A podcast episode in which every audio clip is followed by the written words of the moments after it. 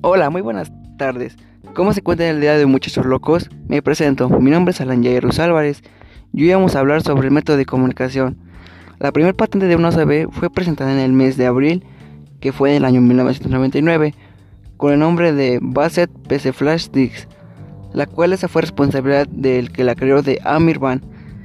ahora hablaremos del primer disco duro, cuando IBM lanzó su primer disco duro en el mes de septiembre del año 1956, pocos se podrían haber imaginado que el impacto que habría en nuestras vidas cotidianas. También era conocido como el método de acceso aleatorio de contabilidad y control.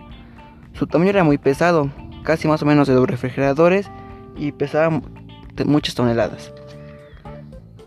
estas dos máquinas tienen una gran diferencia, que el disco duro no tiene una pieza móvil, ya no tiene esa pieza, tiene menos posibilidad de que falle y su lectura de los datos sea muy, muy rápida. La USB y el disco duro son unos dispositivos de macro digital. Esos, esos dispositivos son muy diferentes, pero cada uno tiene una función específica para ayudar al computador o a nosotros.